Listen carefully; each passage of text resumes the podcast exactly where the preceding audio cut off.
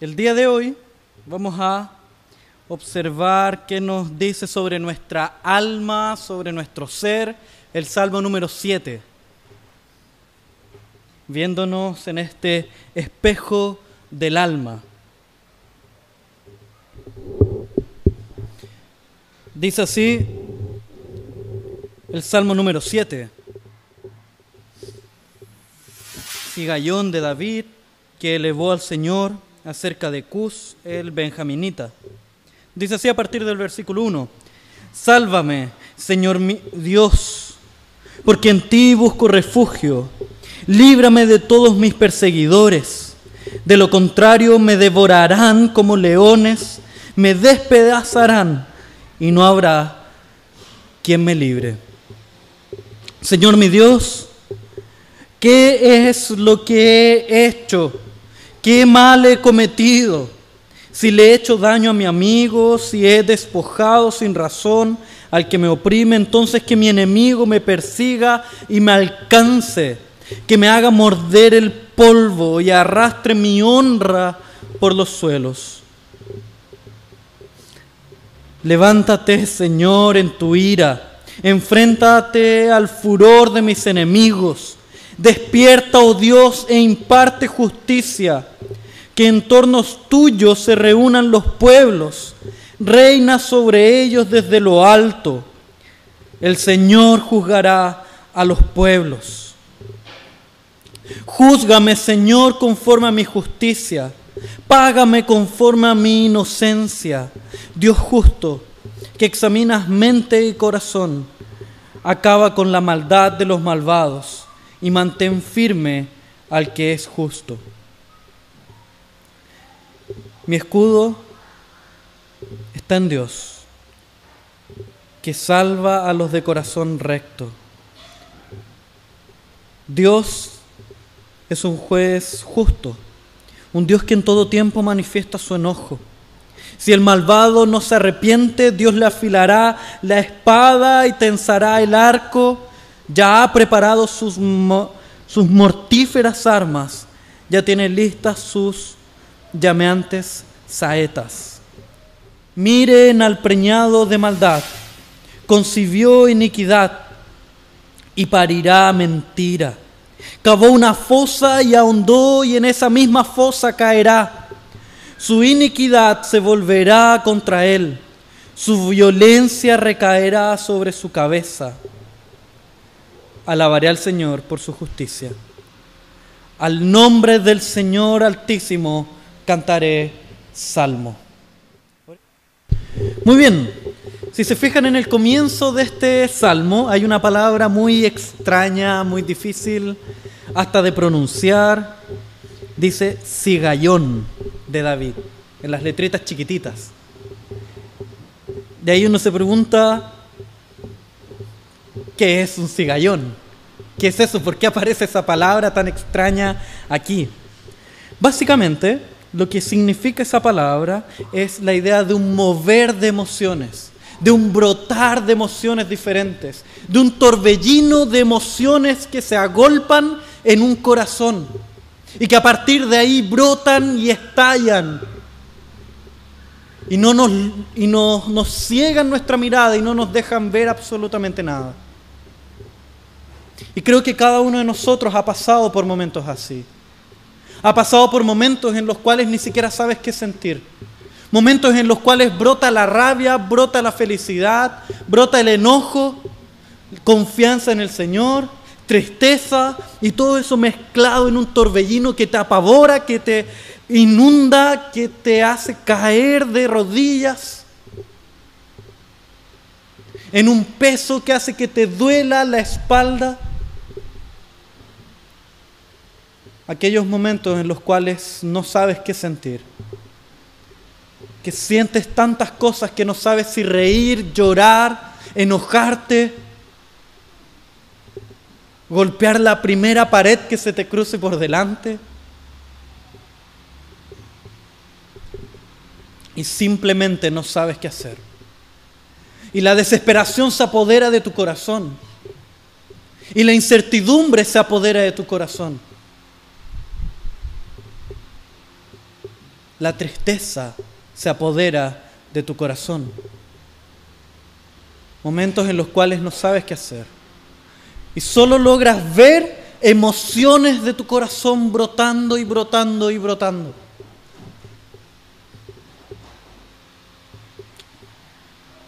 Esos momentos en los cuales tu garganta se aprieta, aprieta de tal forma que ni siquiera logras hablar. Esos momentos en los cuales no entiendes absolutamente nada. Esos momentos son un cigallón.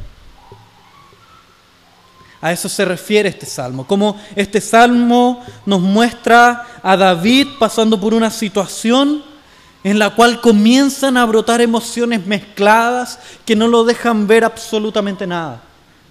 Vemos tristeza, vemos ira, vemos rabia, vemos furor, vemos incluso paz en el Señor, vemos pedidos para que Dios lo libre, vemos pedidos para que Dios vengue el sufrimiento que está pasando, vemos pedidos para que Dios haga justicia, para que Dios reine, vemos un montón de pedidos que no tienen nada, que pareciera que no tienen nada que ver una cosa con la otra.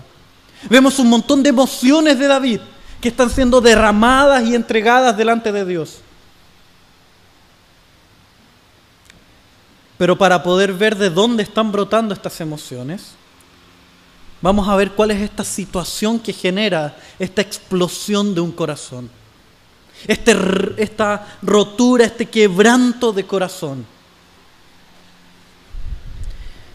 El mismo, ese mismo trecho en palabras pequeñitas dice eh, Sigallón de David, que elevó al Señor acerca de Cus, el benjaminita. ¿Qué pasó con Cus? ¿Quién era ese Cus? Resulta que David escapaba del rey Saúl, porque Saúl lo perseguía por envidia, ya que el pueblo estaba, estaba girando sus ojos hacia David y lo quería levantar como rey. El mismo Dios había puesto sus ojos en David para que fuera un rey conforme a su corazón. Y esto también quiebra el corazón de Saúl. Este corazón pecador, duro.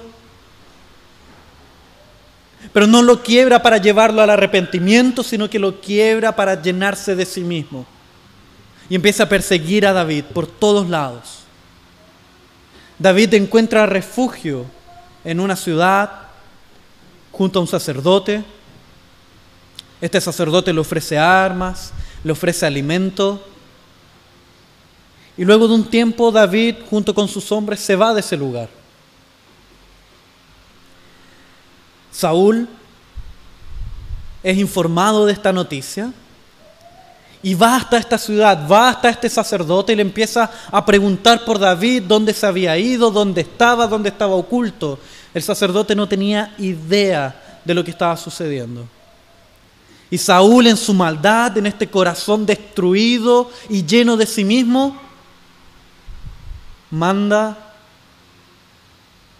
a que este sacerdote sea asesinado. Y no solo el sacerdote, sino que todos los animales de esta ciudad. Y no solo los animales de esta ciudad, sino que todos los hombres y mujeres de esta ciudad. Y no solo los hombres y mujeres de esta ciudad, sino que todos los sacerdotes de esta ciudad. Y no solo todos los sacerdotes de esta ciudad, sino que también los niños de esta ciudad una matanza, una destrucción sin nombre. A partir de ahí, uno de los hijos de este sacerdote, Ahimelech, eh, uno de los hijos de Ahimelech, logra escapar. Logra escapar de esta destrucción. Logra escapar de esta matanza. Logra escapar de esta muerte. Se acerca a David le cuenta todo lo sucedido. Y a partir de ahí nace el Salmo número 7. A partir de un corazón que recibe esta noticia, que los hijos, los sacerdotes del Dios Altísimo han sido asesinados, que las familias de esta ciudad han sido asesinadas, que los hijos de esta ciudad han sido asesinados. Y a partir de ahí el corazón de David se quiebra rotundamente, profundamente, y brota el Salmo 7. Brotan todas estas emociones que son incontenibles. Claramente nosotros no hemos pasado por el mismo momento que pasó David. Claramente nosotros no hemos pasado, por, a lo mejor no hemos pasado por ese sufrimiento. Pero sí hemos visto la muerte cara a cara. Sí hemos visto a parientes que han partido. Sí hemos visto injusticias en este mundo. Sí tú has visto injusticias siendo realizadas en tu vida. Sí tú te has encontrado en momentos en los cuales no tienes idea de lo que está sucediendo en tu vida. Sí te has encontrado en momentos de profunda desesperanza en momentos en los cuales no sabes qué va a pasar el día de mañana. Pero es ahí en donde el Salmo número 7 puede explicarnos y puede enseñarnos a cómo vivir en estos momentos. Y en primer lugar, en las palabras de David delante de, este, de esta situación, vemos cómo él comprende que su refugio seguro está en Dios. Versículo 1 dice, Sálvame, Señor mi Dios, porque en ti busco refugio. Líbrame de mis perseguidores. De lo contrario, me devorarán como leones, me despedazarán y no habrá quien me libre. David entendía perfectamente qué pasaría con él si Dios no obraba en su vida. David entendía perfectamente qué ocurriría con él si Dios no era el refugio eterno de su salvación. Si Dios no intercedía por él, si Dios no lo miraba, él entendía perfectamente que su destino sería la condenación, que su destino sería la muerte, sería devorado por sus enemigos. Y es ahí donde el primer sentimiento que brota de este corazón es el de buscar refugio, el de un niño que busca refugiarse en sus padres. El de un niño que anhela por protección. Y ese es el sentimiento que debe brotar en primer lugar en estos momentos, en estos momentos de tu vida el de buscar un refugio en Dios, buscar un refugio ahora en Cristo. El Dios verdadero, el Dios encarnado, el Dios hecho hombre. Tú estás pasando por dificultades en distintas áreas de tu vida. Y en este primer versículo, el Salmo número 7 nos invita a observar nuestra alma y ver dónde estamos buscando refugio. Ver si estamos buscando el refugio en Cristo, en Dios, en la roca eterna, o estamos buscando refugiarnos en nosotros mismos, o estamos buscando refugiarnos en el dinero, o estamos buscando refugiarnos en las posesiones, o estamos buscando refugiarnos en una familia perfecta. ¿Dónde estamos buscando ese refugio, esa paz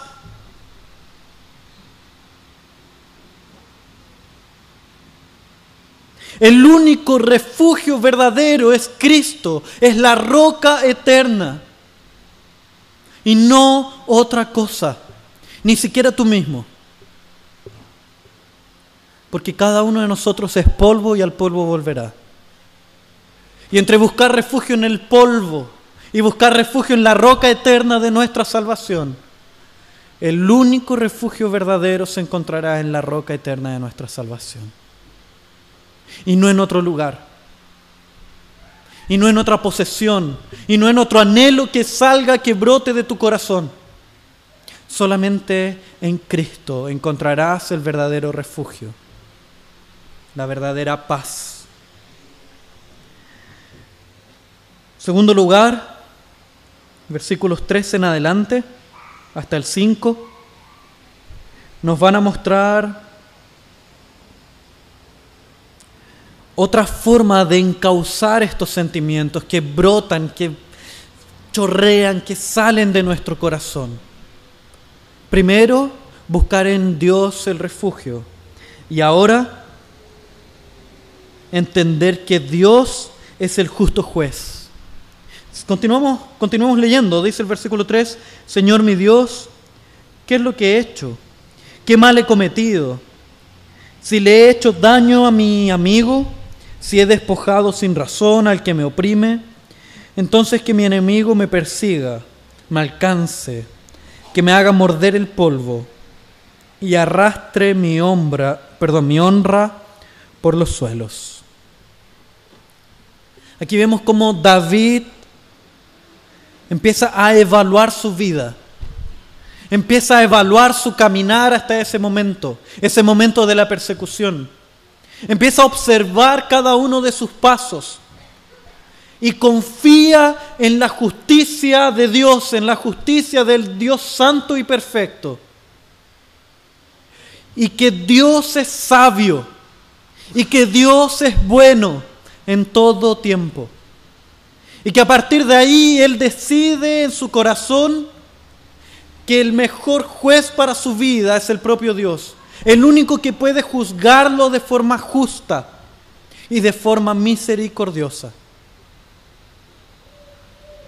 A tal punto que incluso él llega a decir en esta oración delante de Dios, que si en esta evaluación de su vida él logra ser encontrado en falta, entonces que sus enemigos logren, logren su propósito, que es la muerte de David.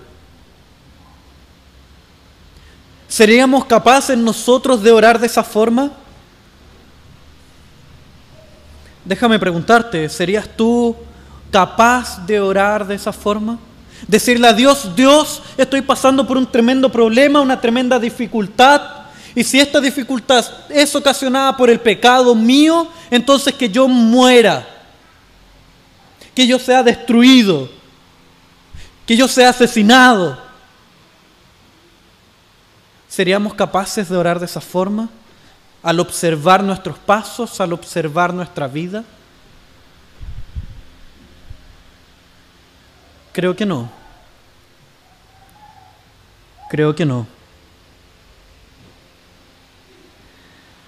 Y es aquí donde creo yo que David logra comprender un poco de la misericordia de Dios, de la gracia de Dios y fundamenta esta oración comprendiendo que Dios es justo juez y nos juzga a partir de un abogado. Pero esa idea está un poco más adelante, la vamos a dejar en stand-by. Y ahora vamos a ir a la siguiente idea, donde en este, en este brotar de emociones, primero buscamos refugio en el Señor, después buscamos el justo juez en Dios, pero también buscamos a un justo reivindicador, versículos 6 al 4, perdón, 6 al 9. Pero antes de los versículos 6 al 9, si tú miras tu Biblia, vas a ver otra palabra extraña que dice, con un asterisco, dice Selah. Quizás en algunas Biblias no aparezca, por lo general aparece, pero justo después del versículo 5 aparece Selah. ¿Qué significará ese Selah? Primero nosotros vimos Sigayón, que era este brotar de emociones. Por otro lado, el Selah es una pausa. Es una pausa. Es un momento en el cual yo debo detenerme porque hay un cambio de movimiento, hay un cambio de ímpetu, un cambio de fuerza. Si antes yo estaba en tranquilidad, en tristeza, ahora hay un cambio y quizás los instrumentos debían empezar a aumentar, quizás los tamboriles deberían empezar a avanzar más rápido y mostrando una emoción diferente que ahora está siendo derramada. Versículo 6. Nosotros vemos cómo ahora está lleno de signos de exclamación.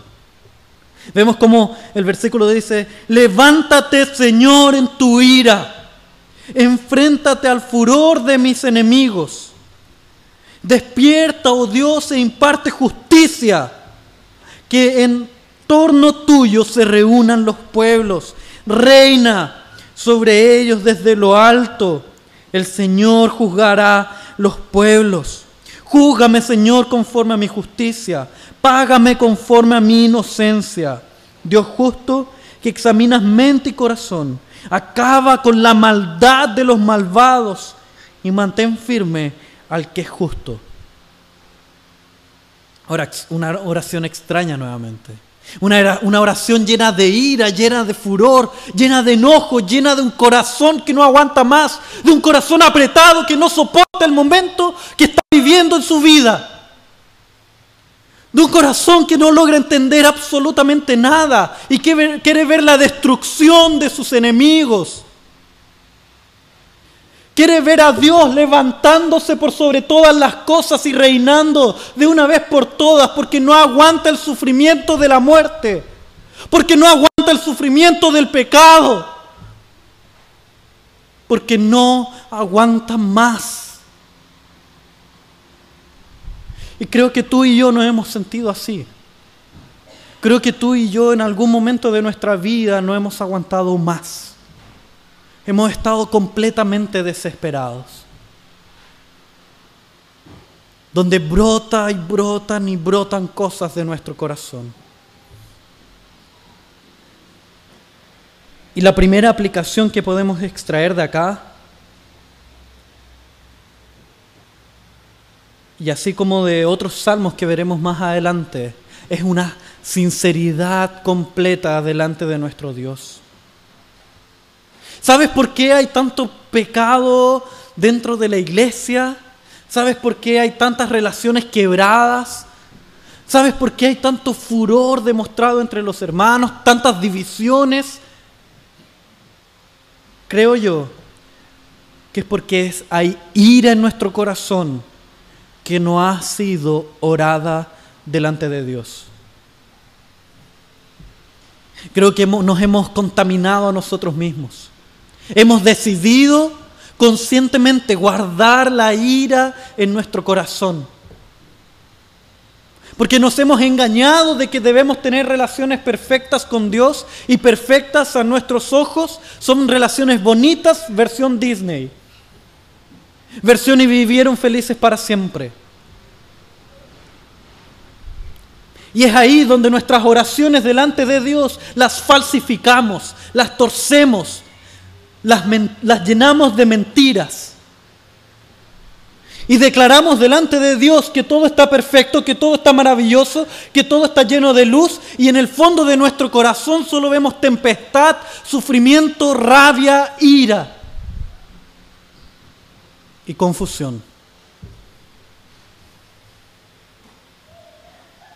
Y a partir de ahí somos tan valientes de mentirles al propio Dios que conoce hasta lo más profundo de nuestro corazón. Creo que David en esta oración que para nosotros parece tan fea, tan llena de cosas sucias, hace lo correcto, que es colocar su corazón, desnudarlo, sacarlo de su ser y colocarlo delante de Dios, para que Dios sea el juzgador de aquello y aquel que pueda tomar ese corazón y limpiarlo de todo ese odio, de toda esa ira, de todo ese furor, de toda esa tristeza y confusión. Y es así como nosotros también por medio de este salmo somos invitados a desnudar nuestro corazón de una vez por todas delante de Dios, a colocarnos delante de Dios de brazos abiertos y sinceros, a hacer, hacer oraciones reales delante de nuestro Dios donde aquello que nos confunde sea mostrado como aquello que nos confunde. Y a partir de ahí Dios podrá trabajar en tu corazón. Dios trabajará en tu corazón. Dios lo limpiará.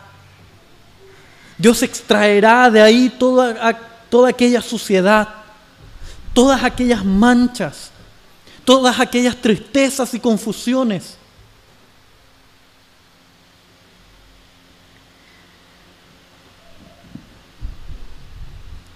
Y a partir de ahí podrás dar el siguiente paso, que está a partir del versículo 10 en adelante. donde podemos ver a Dios como un justo Salvador. Versículo 10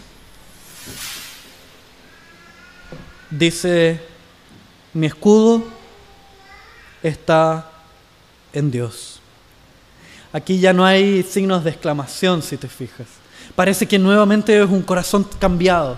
Es un corazón que antes estaba lleno de rabia y le dice, Dios, ya no aguanto más lo que está pasando, ya no aguanto más esta situación en mi vida, ya no aguanto más este sufrimiento. No soporto este dolor.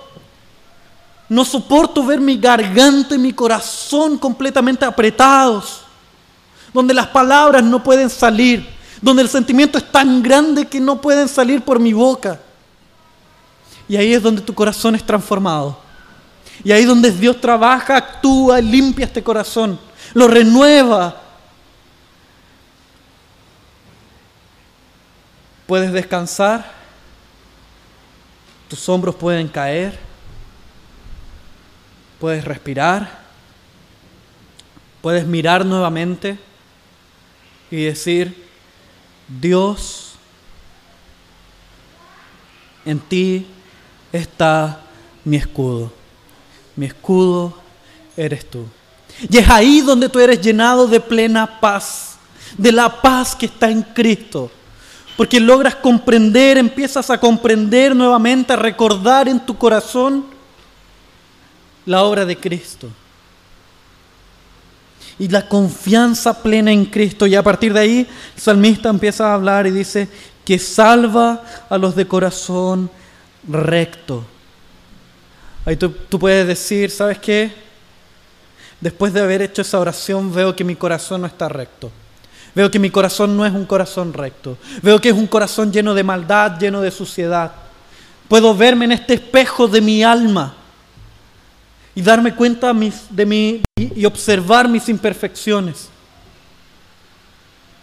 Pero nosotros creemos, confiamos y sabemos que Cristo es aquel que transforma nuestro corazón. Que a partir de este momento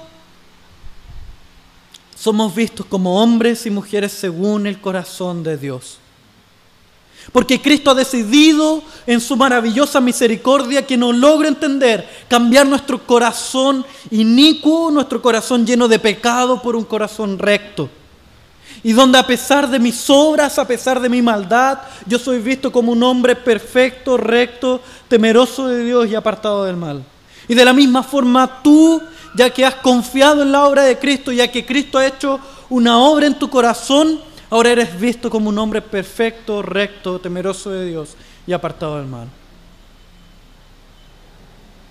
Y por lo tanto, la salvación ha sido regalada a cada uno de ustedes a cada uno de nosotros. Entonces, de ahí, de este corazón cambiado, de este corazón transformado, vemos el versículo 11 donde se nos muestra a Dios como un justo juez, un Dios que en todo tiempo manifiesta su enojo. Y si el malvado no se arrepiente, Dios afilará la espada, tensará el arco, ya ha preparado sus mortíferas armas ya tiene listas sus llameantes saetas. Vean cómo David logra observar el juicio de Dios y a partir del juicio de Dios traer paz a su corazón. Y es lo que nosotros hemos reiterado en varios sermones anteriores, que es la idea de mirar más allá, observar el retorno de Cristo y firmar nuestra esperanza en ese retorno firmar nuestra paz, afirmar nuestra paz en el retorno de Cristo. Porque de esta forma nuestro corazón aprenderá a dejar de hacer ídolos para sí. Nuestro corazón dejará de ser una fábrica de ídolos. Nuestro corazón dejará de colocar su esperanza en este mundo. Dejará de colocar su esperanza en sí mismo. Y podrá colocar su esperanza en las armas de Dios en el día en que Dios vuelva, en que Cristo vuelva y haga justicia.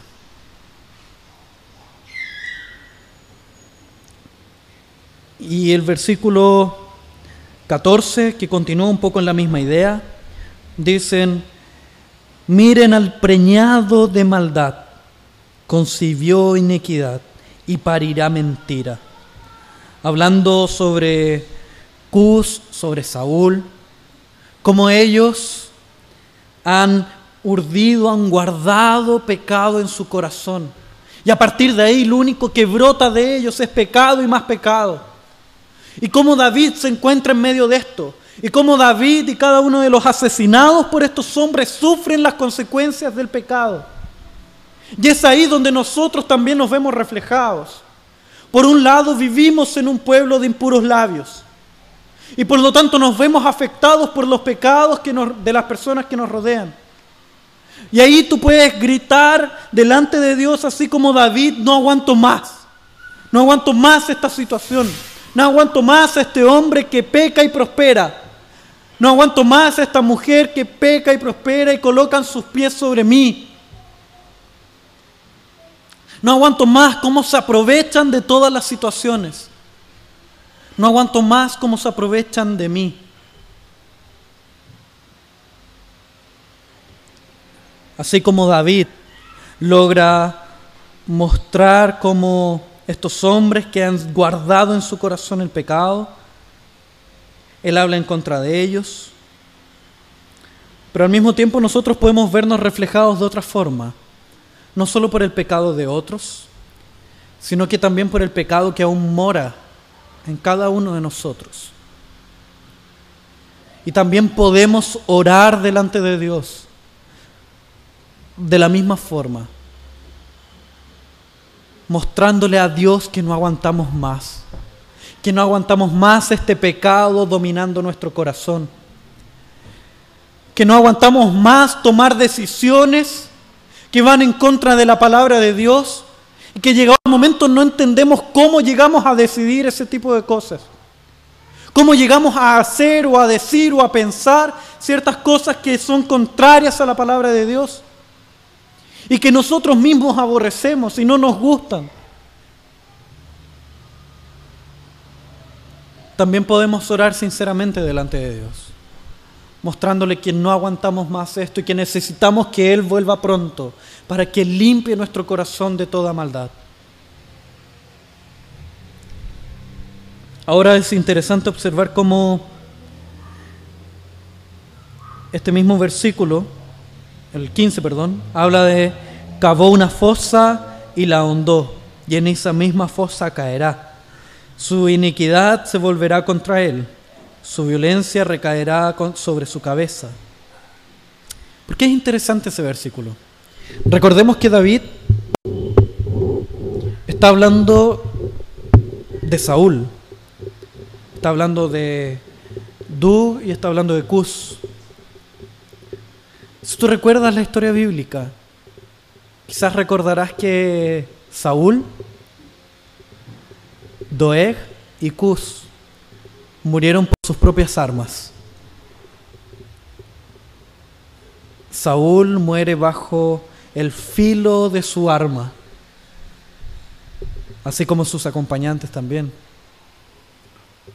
Interesante ver cómo este salmo fue un poco profético mostrando cómo estos mismos hombres que estaban preñados de maldad, llenos de maldad en su corazón, que ellos en sí mismos guardaron maldad,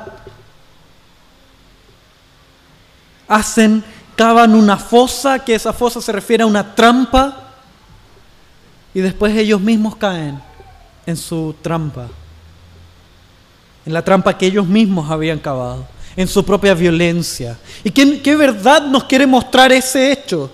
¿Qué verdad nos quiere mostrar a nosotros?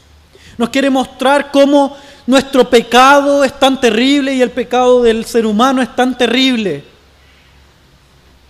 que es nuestra propia condenación, que nosotros podemos caer en las trampas que nosotros mismos armamos, en las trampas de nuestro propio pecado, que el pecado no trae aquello que promete, el pecado promete felicidad, promete estabilidad, promete un montón de cosas un montón de beneficios, un montón de libertades, un montón de gracias, un montón de alegrías, un montón de paz. Pero al final de cuentas lo único que trae a tu vida es condenación. Lo único que trae a tu vida es desesperanza. Aquel que prometía paz trae desesperanza. Aquel que, trae, que prometía alegrías trae tristeza. Aquel que te prometía una vida consagrada trae cada vez más pecado. Aquel que te prometía una vida por sobre los demás, lo único que trae es humillación tras humillación. Aléjate, huye de las falsas promesas del pecado.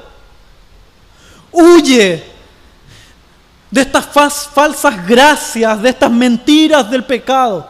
Porque lo único que van a hacer es traer condenación y tristeza a tu vida. Van a traer sufrimiento a tu vida y a cada uno de tus pasos. Por eso huye del pecado y acércate a la cruz de Cristo, porque solo ahí, en aquel que se humilló y se hizo pecado, nosotros encontraremos paz y la verdadera alegría en Cristo. Y a lo mejor esa alegría no llegue en este mundo. A lo mejor esa paz no llegue en este mundo. Porque somos hombres de labios impuros y estamos rodeados de hombres de impuros labios. Pero confiamos, sabemos y creemos que esa paz y esa alegría han sido alcanzadas por medio de la victoria de Cristo en la cruz. Y por lo tanto serán alcanzadas para nosotros, si no en esta tierra, por lo menos en la segunda venida de Cristo y a partir de ahí eternamente y para siempre. Y esa es nuestra esperanza y esa es nuestra alegría. Esa es nuestra paz en medio del sufrimiento. Esa es nuestra paz en medio de los persecutores. Esa es nuestra paz en medio de, de las calumnias que son levantadas. Esa es nuestra paz en medio de las mentiras. Esa es nuestra paz en medio de cualquier situación en nuestra vida. En medio de la desesperanza. En medio de un corazón roto que brota y brota sentimientos por todos lados. Y que no logras entender y ver absolutamente nada. Y es solo después de encontrar el refugio verdadero en Cristo, en la roca eterna, solo después de entender que Dios es el justo juez, el justo reivindicador, el justo salvador, podemos pasar al versículo 17, donde dice, alabaré al Señor por su justicia al nombre del Señor Altísimo cantaré salmo. Observa el final. Observa cómo termina este salmo. Por favor, fíjate cómo termina. Fíjate lo maravilloso que es el final de este salmo. Recuerda la historia. Recuerda lo que fue contado a David y a partir de lo cual él escribe este salmo. Recuerda que había, había sido realizada una matanza. Recuerda que los sacerdotes del Dios Altísimo habían sido eliminados, mostrando cómo estos hombres eran tan malvados que no querían una conexión con Dios, querían ser ellos mismos Dios.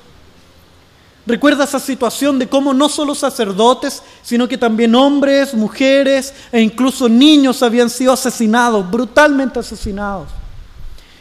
Y cómo luego de David colocar su confianza, su esperanza en Dios, es que al fin, después de todo este brotar de emociones, de este torbellino de emociones, puede parar y decir, alabaré al Señor por su justicia. Al nombre del Señor Altísimo cantaré salmo. Yo no sé cuál es la situación de tu vida. Yo no sé cuál es el problema que tú estás viviendo el día de hoy. Yo no sé qué es lo que estás enfrentando. Yo no sé qué es lo que genera este torbellino de emociones en ti. Yo no sé qué es lo que hace que tu corazón se abra y empiecen a salir y salir tristezas, penas, alegrías, confusión, desesperación, desesperanza. Yo no sé qué es lo que está haciendo tu corazón gritar tan fuerte que no puede salir por tu boca. Que tu estómago, tu garganta y todo tu ser se ve completamente apretado y desesperado. donde no cabes en ti mismo. Pero sí sé que buscando refugio en Dios, refugio en la roca eterna de nuestra salvación, podemos ser sinceros delante de Dios y, derramarnos en sinceridad delante de Dios. Y de esta forma Dios trabajará como justo juez, como justo salvador, como justo reivindicador, transformando nuestro corazón nuevamente, limpiando nuestro corazón, limpiando cada una de estas lágrimas que no sabes por qué están brotando. Y puedes al fin decir, alabaré al Señor. Alabaré al Señor porque Él es justo. Alabaré al Señor porque Él es rey. Alabaré al Señor porque Él es el Altísimo. Alabaré al Señor porque Él es el Dios de dioses y Él es el Rey de reyes. Y Él es mi refugio. Él es mi fortaleza. Él es quien cuida mi corazón. Y ahí podemos ver cómo nuestro corazón, que antes explotaba de distintas emociones que nos confundían y nos destrozaban, ahora explota de una forma diferente llenos de alegrías, porque podemos adorar a este Dios santo, porque podemos adorar a este Dios eterno y perfecto, porque Él es nuestro refugio, porque Él es la roca eterna de nuestra salvación.